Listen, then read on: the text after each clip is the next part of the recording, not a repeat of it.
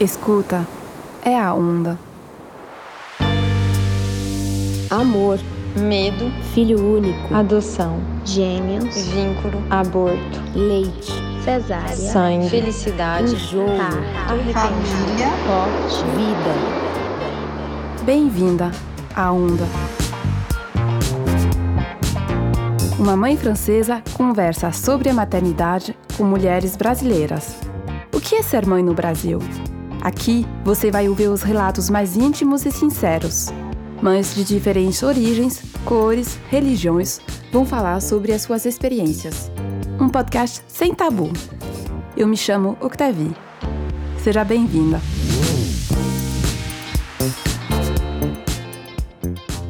Fácia, pródromos, apojadora. Se essas palavras não te dizem nada, é que você está no lugar certo. Se prepare que este episódio é cheio de ensinamentos. Quando Juliana engravida sem ter planejado, ela se depara com um grande medo, o pavor do parto. Ela teme o ato médico desnecessário e a violência obstétrica. Para Juliana, não tem dúvida alguma. Esse pavor é o resultado da sua ignorância. Então, para combater isso, ela resolve se informar. Ela, a professora de yoga fascinada pela transformação do corpo, precisa saber. É por isso que ela vai em busca de profissionais com uma visão humanizada do parto. É também por isso que ela escolhe uma doula que traz informações preciosas. Determinada até a autonomia e permanecer plenamente ativa durante o parto, Juliana faz do seu corpo um objeto de estudos e de conhecimento. Mas não dizem que parir e ser mãe são coisas naturais? É aqui que a complexidade humana entra em cena e nos distancia da simples condição biológica. Cada uma com a sua história, seus medos e as suas expectativas. Neste episódio, Juliana mostra que o saber tem um poder tranquilizador, que ser mãe e cuidar do filho é algo que se aprende. Ela conta como dar à luz a Aya foi um ato de conexão profunda com seu corpo e a sua filha.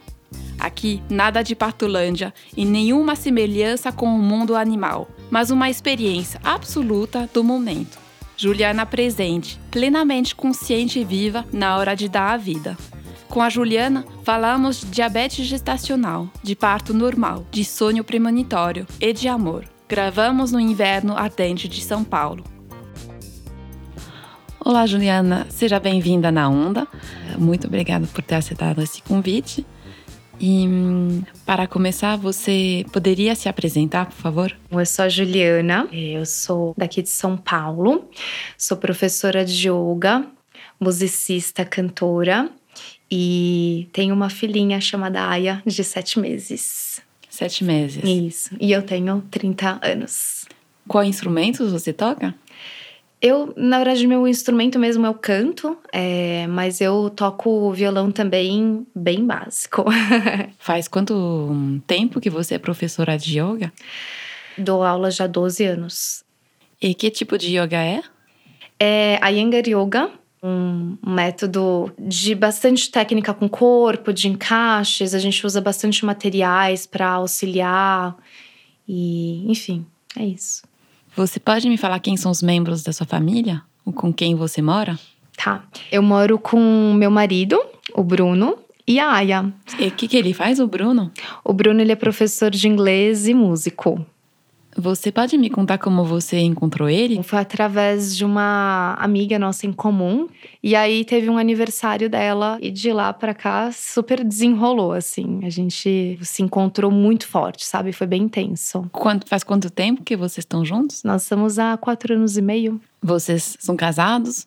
Não, a gente. Eu falo meu marido porque depois que nasce um bebê, você não consegue falar mais namorado, mas nós não somos é, oficialmente casados. E quando surgiu o desejo de ter um filho? Olha, Octavie, sei lá, desde que eu me lembro por gente, eu sempre tive essa vontade, a certeza de que eu ia ser mãe em algum momento. Nunca duvidei que ia chegar um momento assim, sabe? Uhum. O Bruno, ele nunca teve a certeza plena como eu, né? Ele sempre teve vontade, mas ao mesmo tempo ele também ficava com um pé atrás. É até interessante porque quando a gente descobriu a gravidez, ele ficou muito mais tranquilo do que eu. Né? O Bruno tá com 40 agora. Eu falei que eu tenho 30, 30 anos, mas eu esqueci, eu fiz 31 anos, né? Agora é pouco. Vocês estavam juntos há três anos quando você engravidou, é isso? é, isso. E como foi então? Então, é, é até curioso que na, no início do ano passado, eu teve um momento assim que veio na minha cabeça, assim, do nada, que eu falei, até que eu ficaria grávida esse ano. Mas o Bruno ainda não quer, a gente ainda não mora junto, tal, tudo bem, deixa as coisas, né? Quem sabe daqui a uns dois anos. É, a menstruação atrasou, era super regulada a minha menstruação. E aí eu já fiquei, putz. E eu tinha uma turnê é, marcada com a banda, que eu tinha uma banda na época, o Zu. E eu falei, eu não vou fazer testes de gravidez assim antes dessa turnê, mas nem ferrando. Você não Porque- queria saber? Não, eu falei assim, eu- se eu- imagina se eu ficar sabendo que eu tô grávida e for viajar. Tipo, eu não vou estar com você, não vou estar com minha família, pelo amor de Deus. Uhum. Eu vou me segurar até lá, né? E na verdade, o- o que que foi mexendo mais? Eu tenho as coisas super de superstições e um lado mais esotérico, né? Forte. E teve uma noite que eu sonhei. Eu não, não tenho conexão com orixás, mas eu sonhei que eu era uma mãe. é, que não era eu mesma, era uma mulher, mas que era uma mãe que estava cansada da, na- da maternidade, não da maternidade em si, mas do ritmo do dia a dia. E de madrugada eu subi num telhado para ver a- o mar e respirar. E eu vi uma pequena sereia nadando. E aí eu fiquei com medo, porque eu sabia das histórias dela que falava, mas eu fiquei enfeitiçada, assim, seduzida. Eu queria até ela. E aí eu fui até ela, a vi, olhei para ela de perto e aí veio um, como se fosse um pensamento: é isso. Tudo que eu desejo na vida, eu consigo. Sempre eu consigo tudo que eu quero. Aí eu fui falar com minha irmã sobre isso, que ela é da Umbanda, com minha prima também. Ela falou: olha, Iemanjá é a grande mãe, é quem concebe a vida. Quem sabe não vê um bebê aí e tal. O que, que é isso? Vira essa boca pra lá, imagina. Aí a gente foi fazer o teste. Bom, deu os dois tracinhos, né? Uhum. O que, que você sentiu? Nossa, é até difícil assim falar o que, que eu senti. Eu nem sei direito. É, Foi um, é um, um misto de emoções assim muito fortes. Eu fiquei muito feliz, eu fiquei com muito medo, eu fiquei apavorada. E só que assim, se tinha uma coisa que me deixava com dúvida de engravidar, era o pavor do parto Hum. da dor. É, porque eu, eu não sabia se eu ia conseguir passar assim. Como que eu. Gente, o que, que é isso, né? É, Uhum. um, é algo assim muito. É, é- é surreal, é bizarro. É lindo, mas é bizarro também. E aí eu tinha pavor mesmo de pensar. Então, quando eu descobri a gravidez, eu fiquei feliz, mas eu fiquei também, já bateu esse pensamento, tipo, fodeu. E agora? Agora eu vou ter que lidar com isso. Mas pela reação do Bruno, eu fiquei muito mais tranquila, sabe? Ele chorou, me abraçou. Então, Como foi a gravidez? Você, você gostou de estar grávida? não muito. Não muito. não. Eu acho que, assim, pela prática de yoga, eu sou fascinada pelo corpo. E por estar numa prática que ela tem essa, esse olhar mais técnico, mais anatômico, eu sempre gostei muito disso. Então, foi uma experiência muito curiosa pra mim, muito válida como um experimento. Sabe? Então, o Bruno até fala assim que ele acha engraçado que eu chegava, nossa, lindo, olha que interessante. Você já parou pra pensar que meu intestino tá assim e que tá não sei o que lá, e que tá acontecendo. Tava Tipo, é interessante, analisando. é. Mas assim, eu tive os enjoos de início, que não foi nada surreal, mas eu tive uns enjoos bem chatos, assim, que eu não cheguei a vomitar nenhuma vez, ainda bem. Aí, mais ou menos no terceiro mês, eu tive uma das maiores dores que eu já tive na minha vida, assim, no meu quadril, que a pelve começou a abrir. E assim, é até curioso, pô, eu praticante, todos os dias praticava, é, meu corpo super aberto, leve, sem dores, mas esse pontinho que pegou no meu quadril do lado esquerdo era sempre um pontinho de. Sei lá, se eu fizesse uma caminhada muito longa, era ele que ia chamar um pouquinho. Se eu fizesse uma viagem longa de carro, ele que ia chamar um pouquinho. Era um ponto um pouco mais fraco do meu corpo. E nesse momento, cara, fiquei, foi aumentando essa dor no nível que eu quase não tava mais conseguindo andar, sem brincadeira. E eu comecei a ficar em desespero, porque eu pensei. E, sei lá, quando eu tinha com sete meses de gravidez, eu acho que eu não ando mais. Porque para andar eu tava mancando, tava andando meio cu- encurvada. Mas era uma dor muscular? Ou... Era bem na articulação que tava Tipo pegando uma a sacroiliaca. É, ele não pegou o ciático em si, né? Mas ele pegou a sacroiliaca, que é essa articulação bem atrás do quadril, atrás do quadril, assim, que é. Enfim, bem da base da coluna, sabe? E era, Era uma dor aquele aguda? aguda, profunda, assim, profunda. Até pra hum, deitar, pra sentar, dormindo, assim, pra eu me virar, era. Era. Nossa, eu me cansava muito emocionalmente de.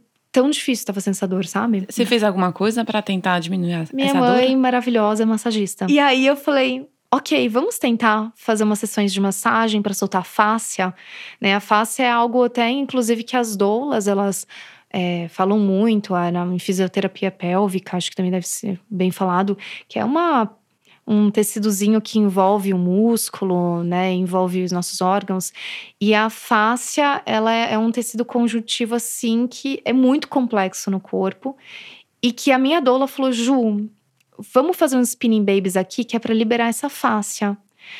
E aí eu comecei a fazer e, aliviava O que, os que é spinning. esse spin, baby? Os spinning babies são manobras que ajudam a, às vezes, a posicionar o bebê de uma, né, às vezes ele tá num, num posicionamento que não tá muito legal e ajuda o bebê a se posicionar no, né, no cefálico, é, que ajuda a aliviar incômodos. é, ele pode ser usado para várias coisas. No parto, ele pode ser usado para justamente ajudar com Mas algumas é, questões. é um tipo de massagem, uma manobra? Não, é tipo uns. É, ah, como se fosse um- um- uns exercíciozinhos. Por Uhum. exemplo, o que eu fazia muito é deitar de lado no sofá e jogar uma das pernas para baixo. Uhum. E aí isso dá uma alongadinha atrás, Uhum. né? E aí eu falei com minha mãe: será que você não consegue fazer umas massagens para soltar a fáscia, né, dessa região? Nossa, na primeira vez que ela fez, pronto, já aliviou muito assim. Eu fiquei. Aí toda semana a gente começou a fazer e sarou. Aí depois também eu tive diabetes gestacional. Ah, E isso é um saco. uhum. E para uma doceira que sou, então foi Difícil. um sofrimentozinho, é. E, E você descobriu fazendo os exames normais? Sim, fazendo exames. E na De verdade, de sangue, é, foi, eu fiz a curva glicêmica, que é para ver isso mesmo. Na França tem um teste eh, que você faz no quarto, quinto mês de gravidez. Você tira sangue. Daí você toma essa bebida em cinco minutos, que tem sabor ou limão ou laranja, é horrível. É Hum. um remédio, uma grande quantidade de remédio muito doce. E depois você tira sangue depois de uma hora e depois de duas horas. é Exatamente isso? esse, a curva glicêmica. Nossa, me deu até enjoo só de lembrar Ah, disso. É, é um gosto horrível. É horroroso. Eu, inclusive, pequei de não fazer até agora de novo, depois da gravidez, que elas falam que é muito importante fazer para quem teve diabetes gestacional, até para ver se eu não desenvolvi diabetes, né? Ah, eu achava que sempre sumia depois da gravidez. Não, tem casos que não, não somem, assim. A maioria, a maior parte some, né? Placenta saiu, saiu a diabetes também. Uhum. O que você fez pra segurar o diabetes durante a gravidez? Exercício, que elas Uhum. indicam, né? E alimentação, principalmente, né? Tem que fazer uma dieta. Até que pro meu caso não foi tão rigorosa, não precisei eliminar o carboidrato completamente, porque meu corpo tava até aqui recebendo bem. Mas super contadinho, né? Tipo, eu comia banana todo santo dia. Eu tive que cortar porque meu corpo não recebia bem a banana, porque é carboidrato, é muita frutose. Eu fiquei feliz porque eu consegui me desviciar no momento do, Uhum. do açúcar, que nos três primeiros dias foram bem difíceis, mas depois eu fiquei muito tranquila, assim. E não precisei de insulina, né? Justamente porque com a alimentação eu consegui regular bem. Mas é, eu tinha que ir lá em jejum e depois de todas as refeições, na picadinha, depois de uma hora. Então, você tinha um aparelhinho É. pra medir a glucose todo dia de manhã, Uhum. no jejum, é isso? Você picava o dedo? Isso. Em jejum é depois do café da manhã, depois do almoço, depois do jantar. E se eu tivesse tido, sabe, fiz um lanche à tarde, também é indicado fazer.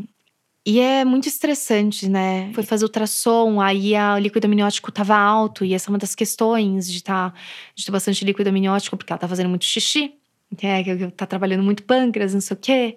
Uma questão que é, é o clássico da diabetes gestacional é o bebê ficar muito grande, Uhum. né? E só que no caso, na verdade, a Aya, ela sempre teve, eles sempre achavam que ela o percentil dela tava sempre mais baixinho, sempre tipo 10. De repente estava 8 uma vez e a gente foi ficando preocupado, né? Então eles são ela, ela talvez seja só uma, uma bebê pig, que Uhum. falam, né? Um bebezinho pequenininho. Uhum. Falaram que às vezes a diabetes gestacional pode dar esse oposto também no Uhum. neném. E aí eu tive que Ah, fazer. Pode ter um bebê muito grande É. ou pequeno. É, mas é, o normal é muito grande, mas Uhum. falam que pode acontecer também de ficar com um pequeno, é. E aí, e aí, por conta disso, a gente teve que fazer ultrassons com mais frequência, né? Antes era tipo ah, uma vez ao mês, não, a gente começou a ter que fazer toda semana ultrassom pra ir acompanhando o líquido e o tamanho dela, né? Pra Uhum. ver se, tipo, se ela tava re- sendo nutrida, né? Ou se era só o biotipo dela mesmo. Uhum. No fim das contas, aconteceu que aquela questão, o ultrassom nunca é super preciso. Ela nasceu na média, total dentro da média, com 3 quilos e Uhum. alguma coisinha. E você lia muito sobre a gravidez? Eu estudei bastante, assim, bastante mesmo. Eu quis me informar muito sobre o parto. Acho que o medo, né, aquele pavor que eu tinha, por exemplo, do parto, era por ignorância também, por falta de informação. Então a informação, ela dá mais tranquilidade. Por mais que você se depare com ah, coisas que poderiam dar mais medo, porque você vê a intensidade daquilo. E eu quis me informar para saber o que, que são as violências obstétricas, Uhum. o que, que eu posso e não posso. A partir do momento que eu entrei nesse mundo da, da maternidade, eu entendi a dualidade, assim, e a- as mil coisas que você pode escolher, acreditar ou não, escolher seguir ou não, porque não tem algo que é, tipo, definido e vendo o que, que você sente mais à vontade, ou sei lá.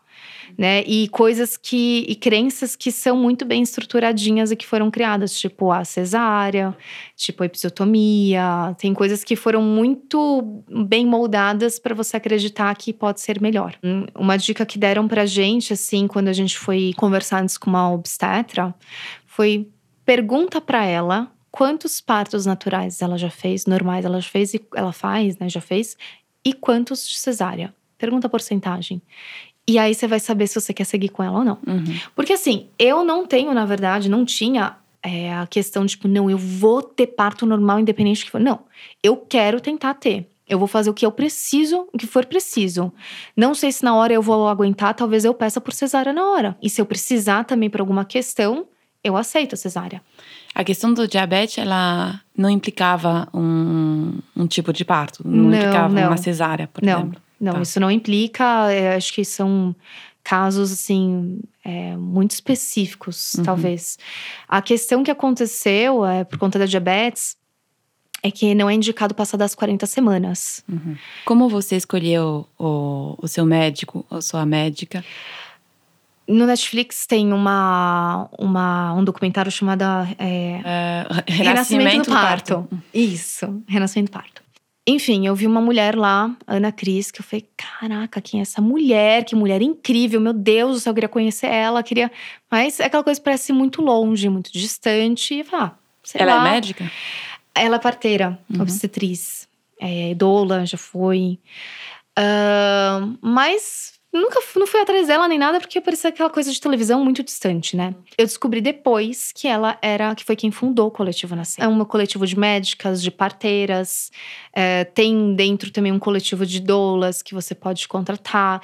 É obrigatório você ter doula quando você fazer parto coletivo. Elas veem isso como uma grande importância e essencial para o parto. Você Infelizmente. pode explicar para quem não sabe o que é um- uma doula? Claro, eu não sabia também. Então a doula, ela basicamente assim, primeiro, o que eu senti demais, informação a rodo. Ela dá muita informação. Cara, o que você tiver de dúvida, ela vai te ajudar a sanar essa dúvida. E se ela não souber, ela vai te direcionar, sabe? Vai te informar para você, é você saber fazer suas escolhas. A doula tem um papel muito grande que a obstetra e a obstetriz vão estar num trabalho técnico. Elas vão estar cuidando do teu parto, do teu bebê, do teu corpo. A doula vai estar cuidando do teu emocional, te dando suporte, ela vai te ajudar a aliviar a dor com, a- com formas, alternati formas alternativas. E ao longo né, do pré-natal, ela ajudou a fazer o plano de parto, por exemplo. Ela te acompanhou desde a gravidez. Desde a Ela não vem gravidez. só pro parto. Não, não. Desde a gravidez, ela vai já explicando tudo. Com imagens, ela mostrou, ó, o que, que acontece num processo de contração, o que, que é contração, quais são os hormônios que vêm, e o colo do útero, o que precisa acontecer para o bebê vir, sabe? Ela explicou tudo. Eu acho que a doula é realmente assim um privilégio que de quem pode ter, porque tem que pagar, não é uma, não faz parte da saúde pública, infelizmente, assim como a consultora de amamentação. Você pode falar mais ou menos qual o valor de uma doula para te acompanhar durante a gravidez e o parto? Eu só fiz com ela, eu só tirei com ela o orçamento e foi, se eu não- acho que foi 2.500 que ela guia, assim, só que ela dividiu em várias vezes, sabe? E eles trabalham com uma maternidade específica ou depende dos médicos? É, o coletivo, elas, elas fazem dentro de hospital um parto, né? Não fazem é, fora, como casas de parto. Ah, e elas trabalham com Cepaco e com São Luís. Uhum, E aí a gente optou por fazer no Cepaco. Eh, O que eu fiz antes, um orçamento com uma obstetra foi de 18 mil reais o parto, sem as consultas. Uhum. E o coletivo nascer ia dar mais ou menos uns 10 mil reais. Então, esse acompanhamento e o parto, eles podem ser reembolsados pelo convênio? Com o meu convênio, eu consegui quase 50% do reembolso do parto. E a ideia deles é ter um parto mais humanizado possível. Total. Elas são contra a episiotomia. Até onde for realmente saudável e seguro, a gente vai fazer o parto normal se você quiser. Mas se você falar pra gente, vamos pra cesárea, a gente aceita. Uhum. É, fazer o que a mulher quer. E eles te passam a informação necessária para você poder escolher também. É, total. Então você, você tem autonomia no momento. Uhum. Acho que é, é- é essencial a informação. Essencial. Isso deveria ser muito incentivada é, pelos médicos, assim. E com esse coletivo nascer, você tem que fazer um plano de parto, dizendo o que você quer e o que você não quer pro parto? Eu não sei se eu, eu acho que não é obrigatório necessariamente, mas elas oferecem lá um, uma- um modelo. Uhum. Você fez um? O Fiz, fiz. que, que você colocou? Nossa, são muitas perguntas, muitas perguntas, mas, por exemplo, ehm, a gente colocou que prefere ter luzes mais baixas, de entrar o mínimo de pessoas possíveis no quarto. Ehm, Que no Brasil são muitas pessoas. Não tô impressionada sempre quando as pessoas me contam o parto delas aqui. É, no, nessa forma que eu fiz, tinha a obstetra, a obstetriz, a doula e uma enfermeira né, do, do hospital. E, se você quiser, pode ter um anestesista junto. A gente não optou por contratar antes. É, e eu, o pediatra, chega quando tá no expulsivo. Você queria menos pessoas possível na sala. É, coloquei. Eu não queria colocar colírio na, na eu esqueci o nitrato. Nitrato de não sei o que lá, esqueci o nome. Uhum. E aí a gente colocou isso, o Bruno queria cortar o cordão, né? Ele teve super atividade no parto, né? Super, assim. Ele pegou a aia quando ela nasceu, né? E isso é uma coisa até de parto humanizado, porque tem alguns médicos que você vai fazer que não. Pai não toca, não. Que isso, né? O companheira, o companheiro, não, só fica lá assistindo, não chega muito perto. Então, você pode me contar como foi o, o parto, como começou? Foi interessante que até é, para eu entrar nisso, eu tive numa meditação durante a gravidez a data 2 de fevereiro que veio na minha cabeça do nada. E depois um sonho que eu falava, ela vai nascer nessa quinta-feira. Não, vai nascer nessa quinta-feira, não sei o quê. Aí eu conversei com minha irmã, falou 2 de fevereiro é dia de Iemanjá. Aí tinha aqueles sonhos de Iemanjá. Eu falei, meu Deus do céu. E a gente foi ver no calendário cair numa quinta-feira, 2 de fevereiro. Eu falei, Uhum. gente, o que que está acontecendo, né? Não, ela não nasceu dia 2 de fevereiro. porém, nesse dia, começaram os pródromos. As contrações, não... Eu acho que eu nunca escutei essa, essa palavra prótomos. É, não, então os pródromos é como se fosse uma, uma contração já realmente antes da contração de parto, vamos dizer. Uhum. Não é porque você tá tendo pródromo hoje que você vai, vai entrar em trabalho de parto, Entendi. né? Tá. Mas elas são mais doloridas. E à noite eu sentia mais cólica, eu tava acordando com umas contraçõezinhas, o que antes, quando a contração de treinamento não acontecia, minha, barriga só endurecia. É isso, Né? é, é a barriga endurece com contração de treinamento, É. mas essas contrações realmente que anunciam o parto é tipo uma cólica men- de menstruação forte. Isso, aí esses são os pródromos que vêm. Então, assim, eu fiz ah, várias induções naturais para tentar evitar de fazer no hospital, né? Eu fiz acupuntura. E doeu muito, eu fiz Hum. duas sessões, eu achei assim, realmente eu fiquei, eu suava de tensão. Uhum. Eu fiz dois descolamentos de membrana que Dói isso, né? foi traumático para mim. Traumático. Isso realmente não foi nada legal. Porque é, assim, o médico. É um médico aqui que faz. é, Ele vai pôr o dedo Sim. e descolar a bolsa do colo do útero. é. Que vai liberar um hormônio que é, É. liberado durante o parto. que vai afinar o colo do útero, né? Cara, quando ela colocou, era um negócio que ela fazia com pressão. É forte. Foi muito ruim. Eu fiquei, eu fiquei abalada emocionalmente demais, Octavia. Assim, tipo, uns dois dias eu fiquei meio que deprimida, assim, eu não sei, mexeu alguma coisa. Eu me senti abusada, sabe? Eu me senti invadida.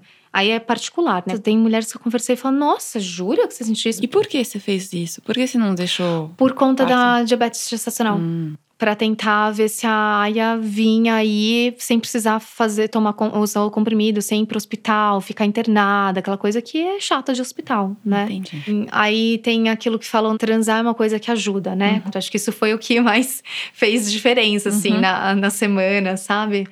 A única coisa que eu não fiz de para incentivar o trabalho de parto foi o óleo de rícino. Eu ia fazer, eu ia tomar, mas eu conversei com duas amigas. As duas fizeram, ou tomaram e falaram que foi horrível. Porque Como funciona? o óleo de rícino solta o intestino. Ele ajuda a, com essa coisa, ajuda a, o movimento peristáltico, incentivar. Vai te ajudar a entrar no trabalho de parto, porque ele vai mexer com esse movimento, né? Uhum. Do, do intestino, do teu corpo, de expulsão, Uhum. né? Falei, gente, imagina eu tá lá com dor de barriga, querendo ir no banheiro, com diarreia. De repente eu entro em contração, eu não sei o que é cólica disso ou daquilo, e tipo, com, com mil dores, e tipo, tô indo no banheiro, mas vai nascer neném, o que acontece? Tipo, vai- eu recuso viver, ter essa imagem na minha vida, assim. Eu não quero misturar essas coisas. Mas aí eu acabei, a gente acabou indo pro hospital, né? E aí a gente fez a primeira aplicação, acho que era umas 10 horas da noite. Dormi.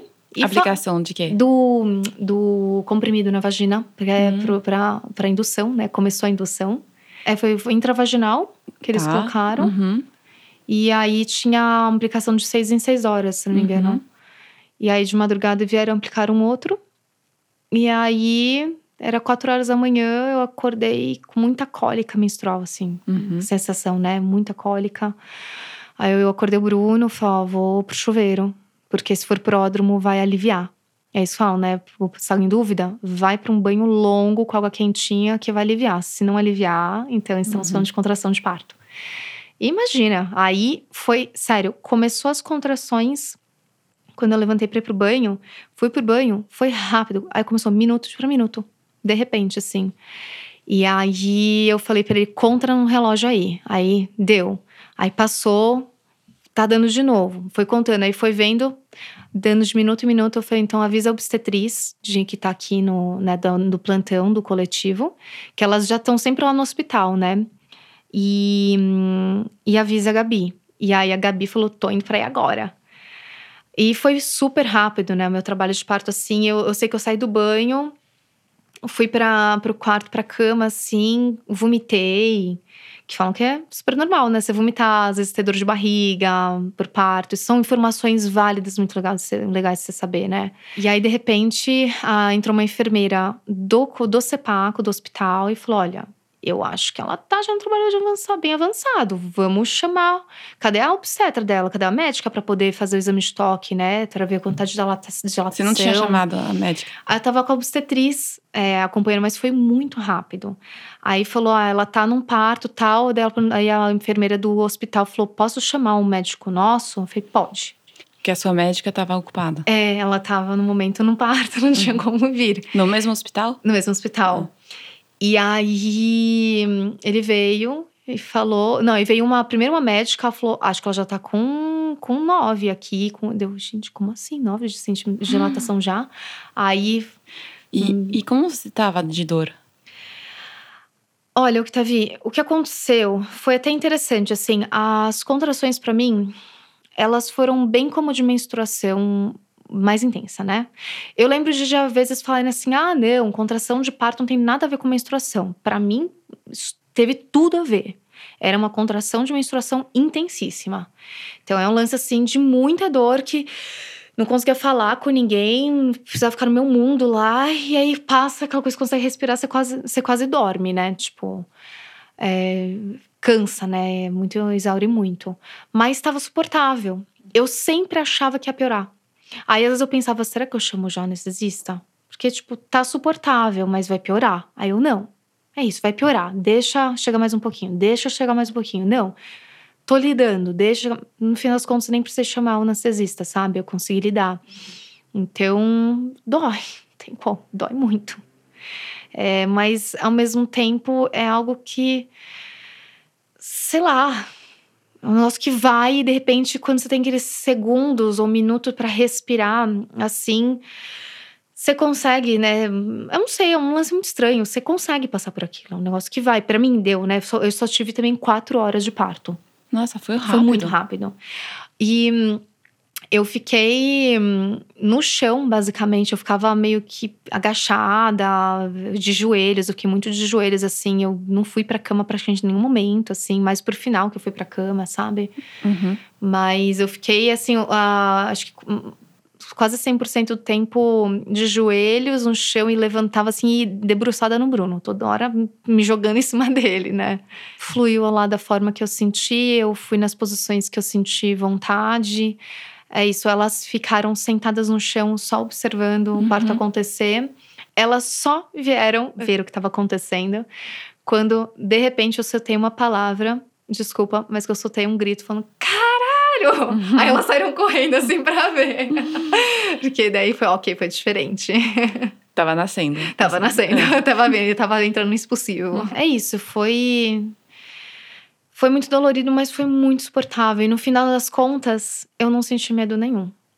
O que eu achava que eu ia ter muito medo, eu não senti medo durante. Eu tava super confiando, eu tava super segura no processo, com os profissionais que estavam comigo, sabe?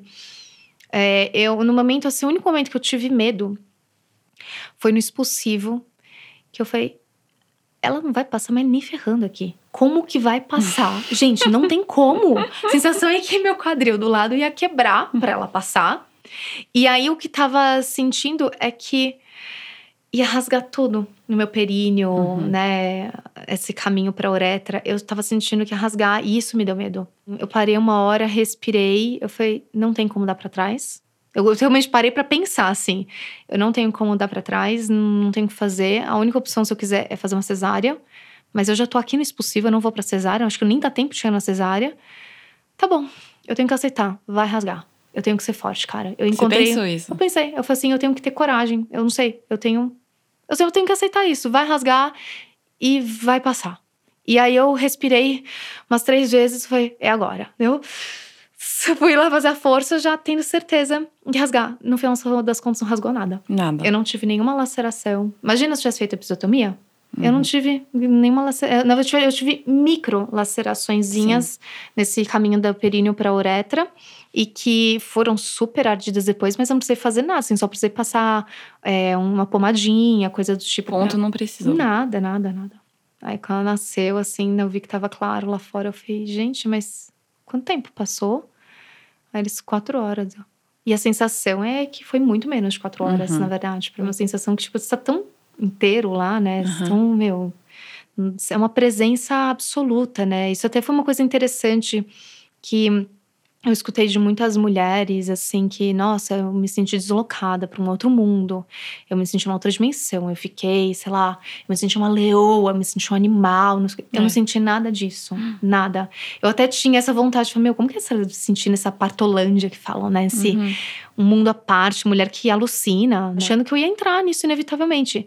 Mas eu nunca me senti tão viva e tão presente no meu corpo como no parto. Assim, eu tava absolutamente presente no meu corpo. Não tive nada de de estar fora em outro mundo. Eu tava lá. Foi uma grande conexão com o seu total, corpo. total, assim, eu tava, e eu tava conscientemente assim, todas as contrações respirando e fazendo um movimento para ir junto com a contração, porque essa coisa, tá com dor, você faz o seu movimento segurar inevitavelmente, quase que inevitavelmente, né? Mas eu vi várias coisas sobre isso. Eu tenho um, um trabalho de consciência forte com o meu corpo por causa da prática de yoga, então isso, sem dúvida alguma, me ajudou demais, sabe? De conseguir me manter conectada com o meu corpo, mesmo em meio à dor, em, não, eu fazer o movimento para baixo, movimento para baixo e respirar.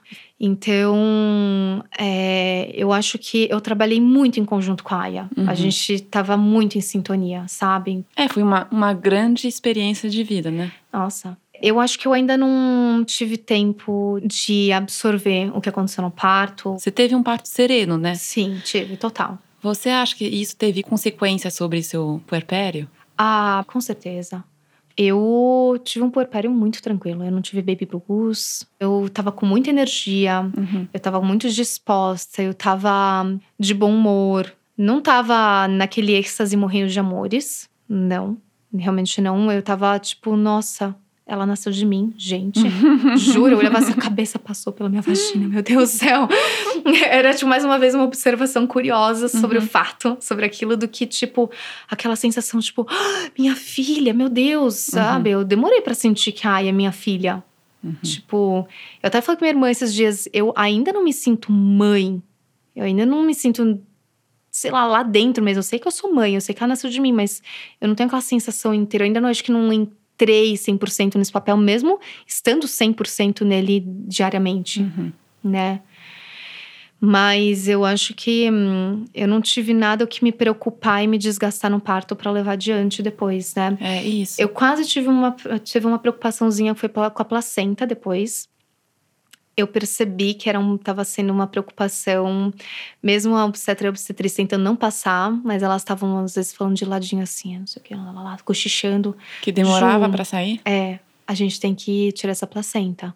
E aí elas tentando ajudar, mas tava dando cólica, tava meio presa ainda, aí não pode, né? Tem que. E aí eu fui vendo a preocupação crescendo lá, mas elas falaram, Ju, é o seguinte. A gente tem que agora fazer um esforço, um esforço real. Você tem que parir a placenta como se estivesse parindo a Aya. De novo. Porque eles te dão um prazo de mais ou menos 30 minutos pra, pra placenta sair. Pra elas foram, foi mais, assim, na verdade. Foi mais? Passou, passou É. isso, passou. Passou. É. E aí, uma hora elas chegaram, conversaram sério, pegaram minha mão e falaram: vamos lá. Aí eu É. falei assim, mas tá doendo. Eu falei assim, eu sei, não tem opção. Você tem que fazer isso, senão a gente vai ter que tomar uma outra medida. A placenta demorar, pode enrolar uma hemorragia, né? Uhum.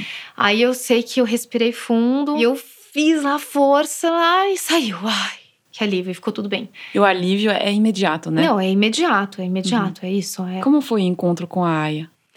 foi uma sensação de conquista.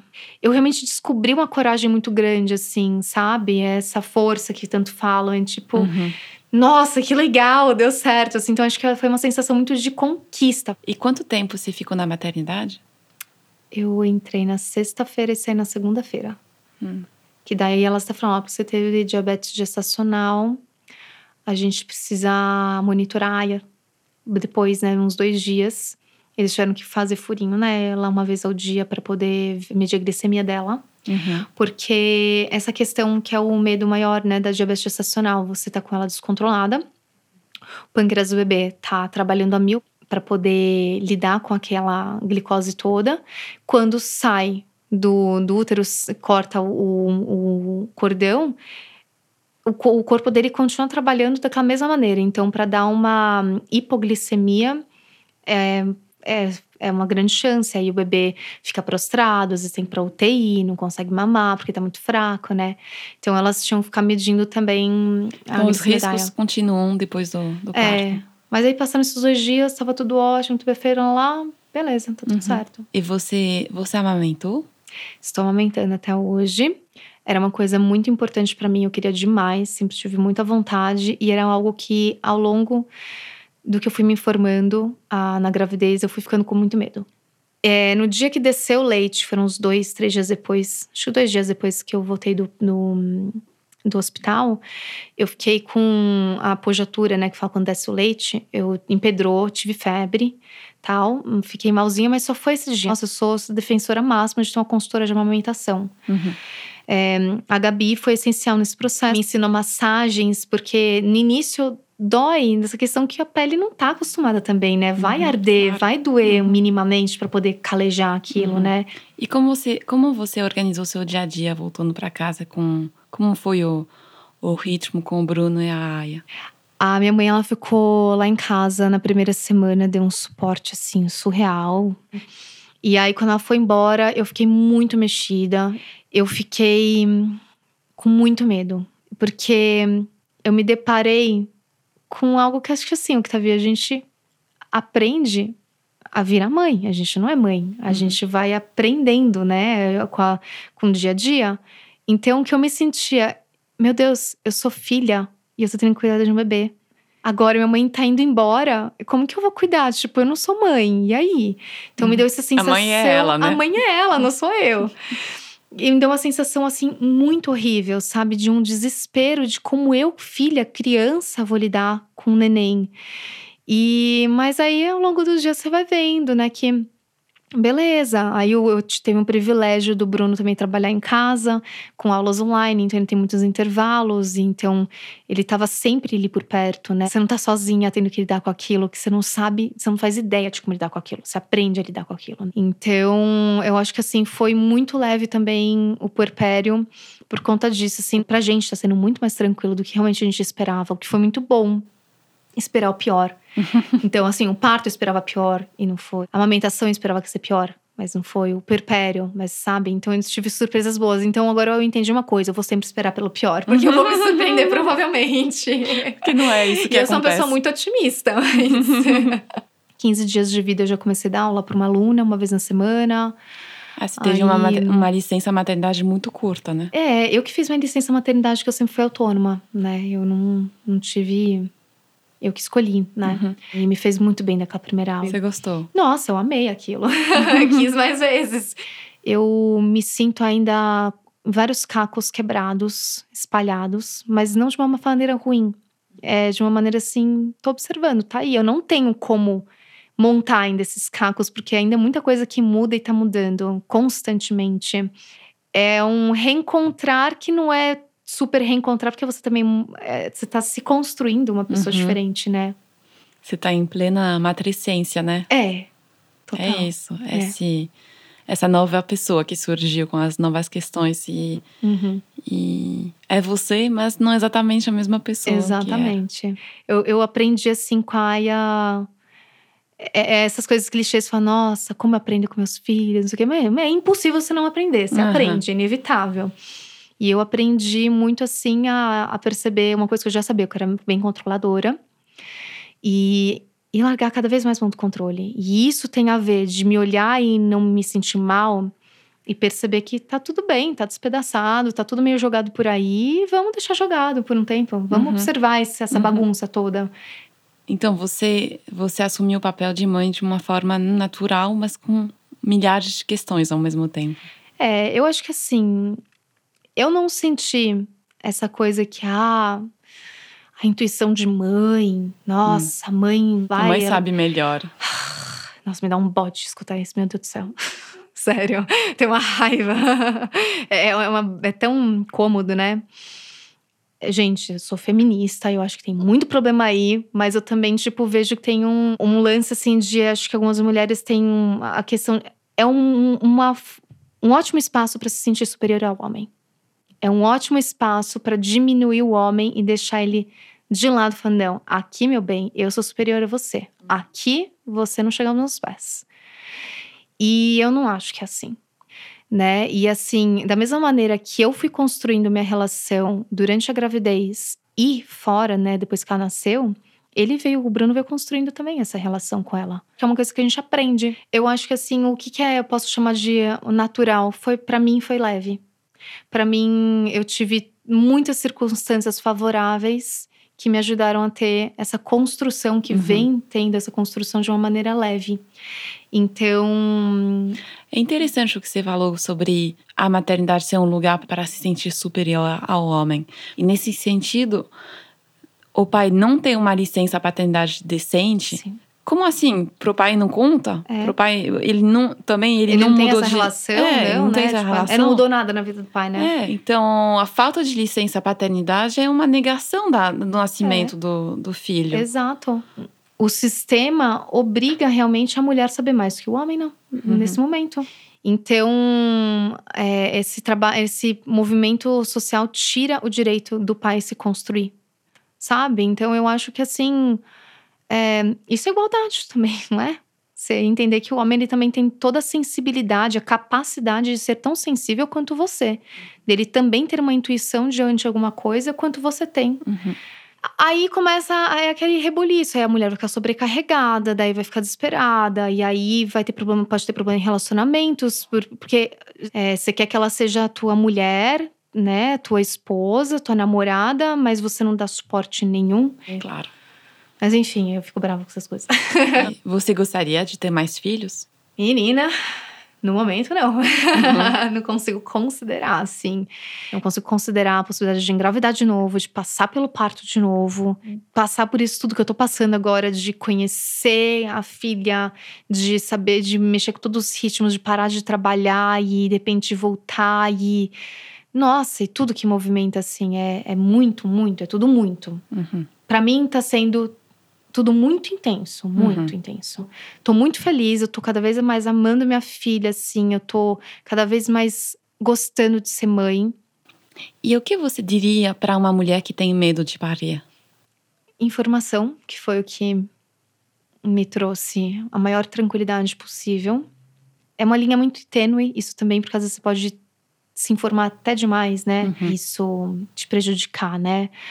Colecione histórias boas para você poder ter isso mais forte dentro de você, né?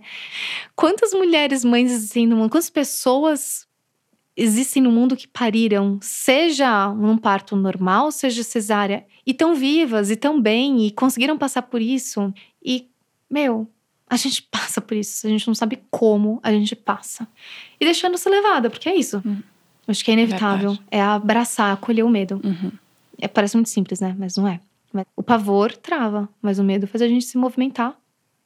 Pavor é normalmente por ignorância mesmo. Ignorância no sentido mesmo de não conhecer.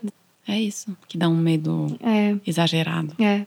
Muito obrigada, Juliana. Você deu um relato muito rico, muito importante, porque você mostra o quanto é importante se informar sobre todos esses assuntos que não são tão naturais. Eu acho que esse relato foi muito importante também porque vai ajudar mães a perder o medo de parir. Então, muito obrigado pelas palavras eh, reconfortantes e eu te desejo uma vida muito feliz com o Bruno e a Aya.